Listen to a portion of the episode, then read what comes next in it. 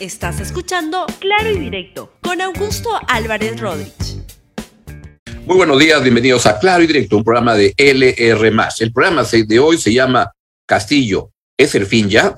Y tiene que ver, claro, con todas las cosas que están apareciendo a partir de la captura, de la entrega de Bruno Pacheco, si es que la presidencia de Pedro Castillo ya tiene plomo en el ala, si es que ya no va a volar, si es que se está cayendo. Es el programa de hoy. Entonces vamos al programa de hoy y la pregunta que les planteo y la cual quiero responder desde mi modesto punto de vista es, Castillo, ¿es el fin ya?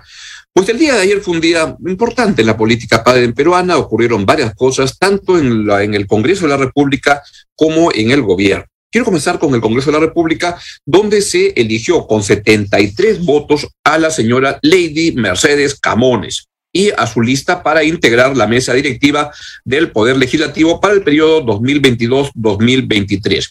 ¿Por qué es relevante? Porque la presidencia del Congreso siempre es relevante, por supuesto. También es relevante porque muchos creen que la señora que usted está viendo en la pantalla en este momento y que de repente no la conoce mucho, pues entérese porque puede ser la próxima presidenta del Perú, puede ser la primera presidenta mujer del Perú, este, no de la manera como deben ocurrir las cosas, pero enhorabuena y vamos a ver qué es lo que ocurre. Pero lo que sucede es que la situación del presidente mm, Pedro Castillo está cada vez más, más complicada. Lady Camones, la señora Camones, juró el cargo como nueva presidenta del Congreso de la República y aquí podemos escucharla en su discurso.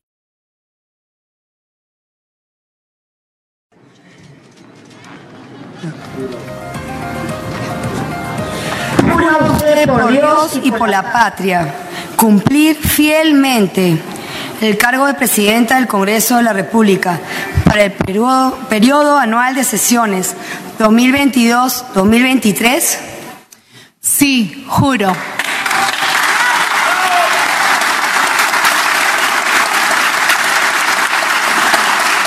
Si así lo hace, que Dios y la patria la premien, sino que Él y la nación se lo demanden. Muchas gracias.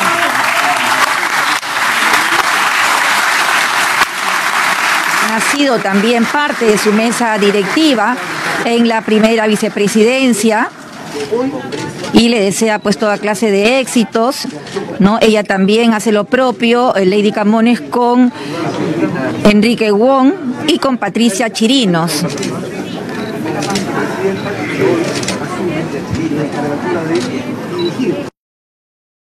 Es bueno ir entendiendo y conociendo cómo piensa la señora Camones, porque como les digo, hay una posibilidad razonable que en un plazo no muy lejano, la verdad, la señora Lady Camones sea la presidenta de la República de Transición hacia un adelanto electoral, que es a lo que creo que el país se está conduciendo inexorablemente.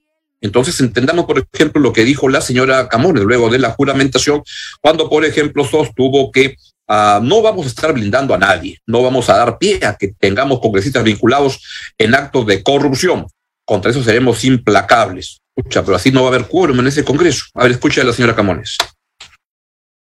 Bueno, lo que se ha desarrollado hoy día ha sido un acto democrático, ¿no? Se pueden presentar una, dos, tres. En esta ocasión ha sido algo sui generis, se han presentado cuatro listas. Lo que pasa ya en esta eh, campaña, por decirlo de alguna manera, termina ahí y luego volvemos a sentarnos, a conformarnos, a, volver a reunirnos como bloque democrático, a volver a trabajar de manera unida para sacar adelante, pues, estas iniciativas legislativas que atiendan principalmente a las necesidades del, de la población. Sobre el tema de fiscalización, me preguntabas.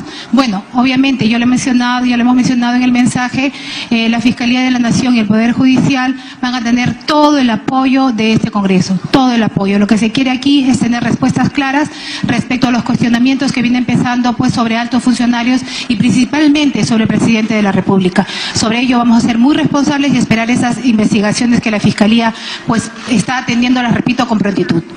Presidenta, ¿qué tal? ¿Cómo está? María Estefany Tiznado de Éxitos. Estamos en vivo. Quería consultarle, y es que hoy Bruno Pacheco ha mencionado que no serían seis los niños en cuanto a los involucrados del Parlamento, sino serían doce. ¿Estas investigaciones van a continuar por parte también del eh, Congreso? Definitivamente, nosotros en el mensaje también ya lo hemos este, mencionado, vamos a ser implacables en la lucha contra la corrupción. No vamos a estar blindando a nadie porque aquí se ha venido a trabajar para atender las necesidades del pueblo. Y no puede ser pues que quienes hayan sido elegidos por el pueblo, porque el pueblo ha, ha depositado la confianza y nosotros como congresistas la defraudemos teniendo pues una agenda personal o una agenda que va más allá de lo que es la atención pues a los temas constitucionales, a los temas legales. Entonces no vamos a dar pie a que tengamos pues congresistas que estén vinculados en actos de corrupción. Contra eso vamos a ser implacables. Ahora parece que no eran solo seis los niños del Congreso, sino que eran dos. Se va a reponer una, una guardería infantil, un nido en el, en el Congreso que se llame gran nido los injertos de la Plaza Bolívar, la verdad, y si, como dice la señora Camones, no van a permitir que gente con problemas de corrupción esté en el Congreso, este, van a tener que poner un letrero en la puerta cerrado por falta de quórum. No podemos sesionar, disculpe, se han tenido que ir a, otro sitio. Pero así quedó entonces la mesa, la nueva mesa directiva del Congreso que tiene la señora Camones, si la pueden poner, por favor, la señora Lady Camones, que viene de APP, antes militó en el Fujimorismo como primera vicepresidenta que ojo con ese cargo, porque si es que la señora Camones pasa a ser presidenta de la República, ella quedaría como presidente del Congreso. Pero tienen un acuerdo, es lo que ha dicho el señor Valer, que es el que está en tercer, eh, como tercer vicepresidente la segunda vicepresidenta, voy a recordarle, es la señora Digna Calle. Tiene un bonito nombre, una calle digna. Digna Calle fue una persona que llegó por la gente de Perú Libre, pero luego lo que planteó hace como tres meses es una moción de vacancia del presidente Pedro Castillo cuando comenzaron a aparecer las denuncias de corrupción. Y el tercero señor es el señor Wilmar Helera, que él viene de Somos Perú, y lo que ha señalado es que tienen un compromiso de que si se cayera la presidencia de Pedro Castillo, ellos no asumirían inmediatamente, sino que verían cómo elegir otra nueva mesa directiva que tendría como orientación este, nombrar al presidente de la República. Eso es lo que está pasando ahí en el Congreso. ¿Qué es lo que sucede? Pues tiene tremendo desafío la señora Lady Camones, una institución que está muy desprestigiada, tan desprestigiada que es peor vista que Pedro Castillo, que el gobierno de Pedro Castillo ante la opinión pública. A Pedro Castillo lo desaprueba el 74%, al Congreso lo desaprueba el 87%. Así están las cosas y ojalá que tenga una gestión que bien buena, que va a ser muy complicada porque va a tener que transitar en aguas, transitar, no, navega en aguas muy turbulentas, en donde va a estar en juego permanentemente la estabilidad del sistema político peruano que está bastante inestable y con aguas tremendamente movidas, con unos tremendos oleajes, con unos maremotos que todavía no acaban. Vamos a ver cómo se mueve en el Congreso la señora Lady Camones. Mucha suerte para ella y para su mesa directiva. Mientras eso ocurre, vamos a ir también ahora a lo que pasa en el otro lado, en el frente de la presidencia de la República, donde ahí, si es que estamos haciendo los símiles eh, marítimos, marinos, lo que está ocurriendo en la presidencia es un naufragio ya vimos cómo lo que estaba ocurriendo en el Congreso de la República. Vamos ahora al otro lado, a la Plaza de Armas, la Plaza Mayor, como le llaman ahora, y donde las cosas para el presidente Pedro Castillo se complican tremendamente luego que Bruno Pacheco, su ex secretario del despacho presidencial, decidiera entregarse a la Fiscalía y está comenzando a contar un montón de cosas y todo lo que se sabe simplemente avergüenza al país. Porque quiero decirlo con toda claridad, el señor Pedro Castillo ganó una elección.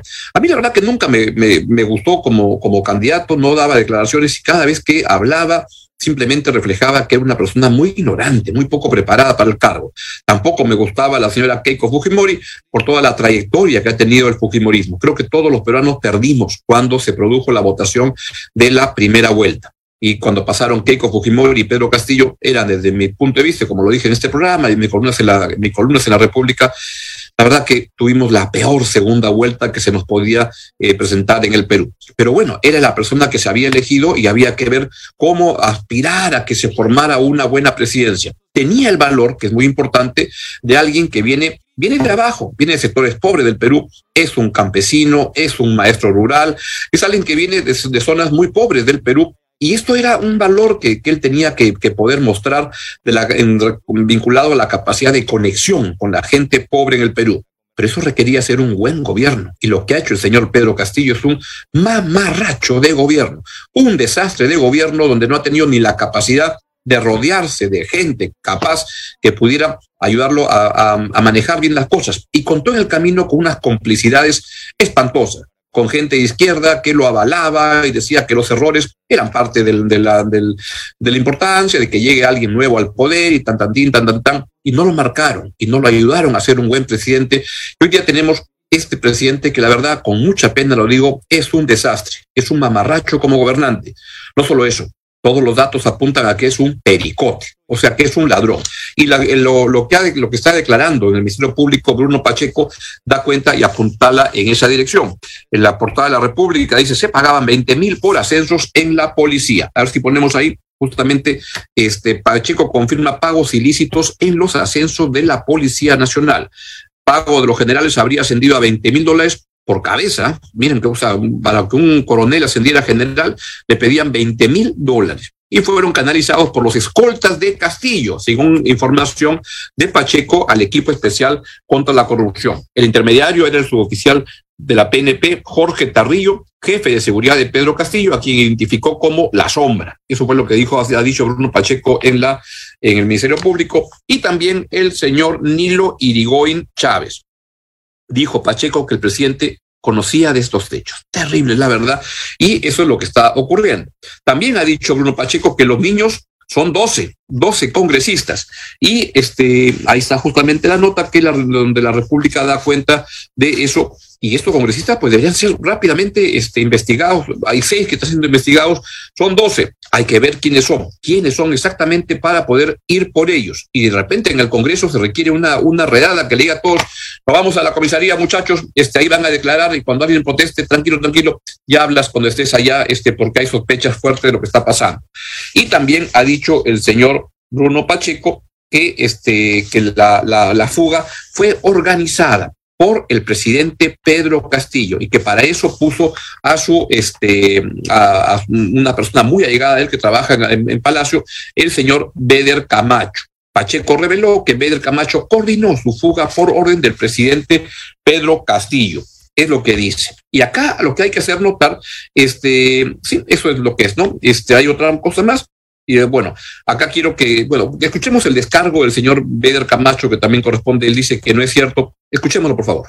O sea, yo no tengo ningún vínculo, no tengo ninguna relación, no tengo miedo a, a, que se haga una investigación. Es por eso que estoy acá. Yo asumo del 26 de noviembre como subsecretario hasta la actualidad y no hay un acto de corrupción de esa época que se esté eh, investigando. O sea, nosotros lo que hemos... No es amigo del señor Pacheco. No soy amigo del señor Pacheco. Acabamos de venir a presentarnos, a personarnos y no hay ninguna investigación. Y yo cuando me cite nuevamente o que me desea citar la fiscal Barreto o cualquier fiscal que esté a cargo del caso, voy a venir. Estoy apto. Para que quede claro, usted no ayudó a fugar al señor Pacheco. Yo no he ayudado a fugar al señor Pacheco es su versión, versión que se complica porque antes había dicho el ahora exministro del Interior, Mariano González, había dicho que Pedro Castillo le recomendó que ese señor Beder Camacho sea el viceministro del Interior. ¿Para qué? Para lo que es evidente, que es lo que la Fiscalía además ha hecho notar. El Ministerio, el, el Ministerio del Interior no quería atrapar a ninguno de los fugitivos cercanos al Palacio, a la Presidencia de la República, y quería poner a esta persona ahí sentada en ese lugar. Y eso es lo que está ocurriendo. Y acá hay que hacer notar, como nos explicó en el programa 4D el abogado César Azabache, dos tipos de delitos. Uno es el delito de los hechos de corrupción per se, los casos de corrupción. Los otros son los casos de corrupción para tapar los casos de corrupción, es decir, de obstrucción de la justicia. Y eso es lo que puede llevar a que la justicia actúe mucho más rápido en el sentido de suspender al presidente Pedro Castillo. No solo eso, Ayer en Latina se reveló algo que es igualmente grave, pero que es una raya más al tigre, porque, si pueden poner la, la, la nota, por favor, este, los hermanos de la primera dama, los hermanos de la señora Lilia Paredes, habían depositado 90 mil soles al empresario Hugo Espino. ¿Quién es Hugo Espino? Es el empresario que contrata a la señorita Jennifer Paredes tanto así que iba con el chaleco de la empresa y todo a, este, a trabajar en obras que se estaban este, este, asignando de manera indebida, aparentemente. Lila Paredes, dice la República, hermano de la primera dama, había depositado 90 mil soles al empresario Hugo Espino. Dios mío, cada día aparece algo más. Y lo que está sucediendo es que tenemos una presidencia que la verdad no da para más. El país está patas arriba. El Perú no merece esto y lo que sucede es un, que tenemos un presidente que está, uh, un mal presidente, un pésimo presidente, porque en un año de gobierno se ha rodeado de gente con pocas excepciones, este, muy incapaz y muy ladrona. Y cuando encontraba un buen ministro, como por ejemplo fue el caso del ministro de Salud, Hernando Ceballos, fue y lo sacó. ¿Por qué? Porque su, su, su adu, su amigote Vladimir Cerrón le pedía el cargo para meter a su gente para, por razones ideológicas, avanzar en sus planes este, estatistas, comunistas, etcétera. Pero sería injusto decir que este es un gobierno de izquierda. Esto no es un gobierno de izquierda, esto es un marracho. Y hoy día tenemos a un presidente de la República que deambula en, la, en Palacio de Gobierno, deambula por las plazas, los coliseos del país, porque es un sobreviviente que quiere ver cómo llega. Es un pollo sin cabeza el pollo estaba vivo o estaba muerto y que no puede gobernar. Y vea para terminar esta escena patética, donde se hace el homenaje a nuestra gran atleta Kimberly, que este, logró dos medallas en el Campeonato de Atletismo Mundial en Oregon, en Estados Unidos, y la condecoran en Palacio de Gobierno, pero el presidente no se toma ni el trabajo mínimo de saber pronunciar correctamente el nombre del atleta a la que van a, a condecorar. Y en vez de decirle Kimberly, le dice Klimber. Véalo. Hoy es un día más que especial porque tenemos a una guerrera y a una campeona más en el seno patrio, gracias a la familia y al esfuerzo propio de Klimber. Esta es una, una gran emoción y que como gobierno nos corresponde dar a César lo que es de César, dice bíblicamente, y a Klimber lo que es de Klimber. Y por eso Esperamos de que haya muchos clímeres más en el país. Es producto del esfuerzo, es producto de la lucha, de la tenacidad, es producto del quehacer diario. Acá es producto de un equipo completo. De su mismo yo, de Klimber, de su entrenador, de la fuerza, de la misma familia, porque si la familia no está unido, de nada también sirve. Klimber el día de hoy deja en alto el nombre del país y creo que a través del atletismo no hay otra forma. Dar César lo que es César no es una frase bíblica para comenzar, pero la señorita que la estaba este, condecorando no es Klimber, es Kimberly. Este, y no, esto no tiene ningún toque más allá de hacer notar que es un presidente que ya perdió la brújula, que no tiene tiempo ni para ni cabeza para poder este, preguntar cómo se llama la, la, la, la, atleta que voy a condecorar. Es un presidente que ya no tiene cabeza para gobernar el Perú, creo que nunca la tuvo, pero que hoy en día le hace mucho daño al país y me ratifico en lo que les vengo diciendo desde hace, la verdad que al comienzo muy solo y luego con más gente este, sumada en esta posición, desde hace ya, de ese año, creo que a los dos meses que empezó el gobierno, yo comentaba, esto no da para más. Y los que me escuchaban, algunos me decían que eran expresiones racistas, que eran expresiones este, fujimoristas y cosas como esas.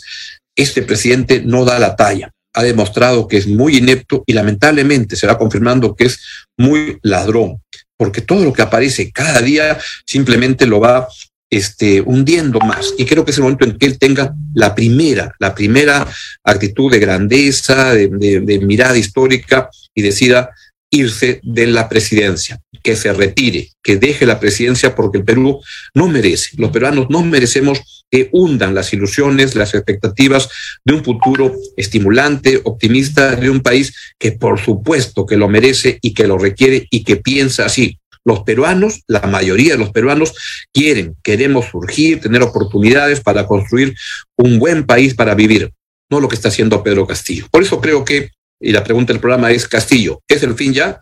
Bueno, yo creo que ya. Y si no, hay que ayudarlo a que tome la decisión. De una vez que se le suspende en el cargo por parte del Poder Judicial, si es que él no quiere retirarse, renunciar o de repente asilarse mañana o antes del mensaje presidencial en la embajada de algún país amigo que lo recoja y que se lo lleve. Y que luego dé cara ante la, ante la justicia. Pero cuando dicen todos que se vayan todos, bueno, ya también hay que pensar en que, en que no se escapen, ¿no?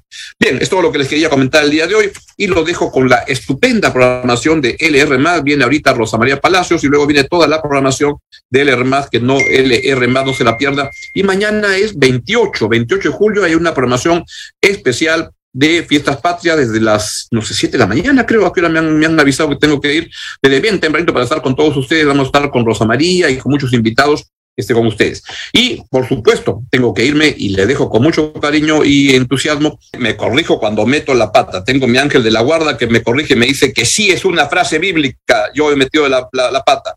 Al César lo que es del César y a Dios es el Evangelio de Mateo. Así es que corregido que queda y nos vemos mañana aquí en Claro. No, mañana en Claro Directo creo que tenemos, no, mañana es la transmisión de Fiestas Patas. Cuídense mucho, nos vemos mañana. Chao, chao. Gracias por escuchar Claro y Directo con Augusto Álvarez Rodríguez.